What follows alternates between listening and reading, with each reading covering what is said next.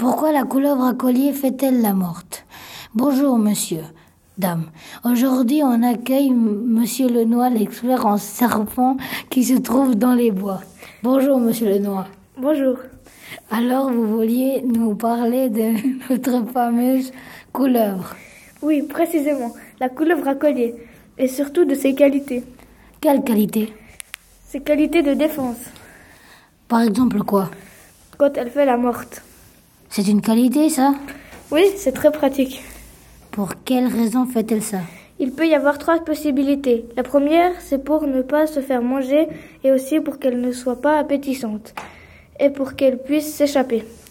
Quel mouvement pratique-t-elle quand elle fait la morte Premièrement, elle laisse pendre la langue, ensuite elle émet par son cloaque un liquide puant et quand on la remet le serpent sur le ventre, elle fait que de se retourner. Depuis quelques jours, je me demande pourquoi elle reste 20 minutes sur cette position.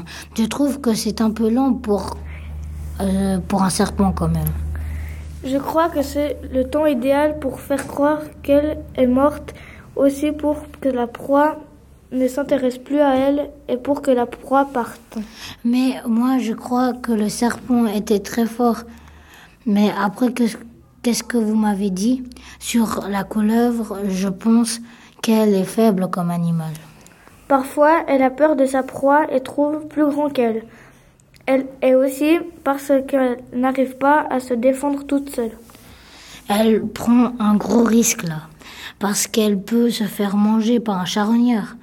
Mais quel type de charognard peuvent manger la bête simulant, simulant sa mort? Comme type, il y a le vautour, le corbeau et même le renard.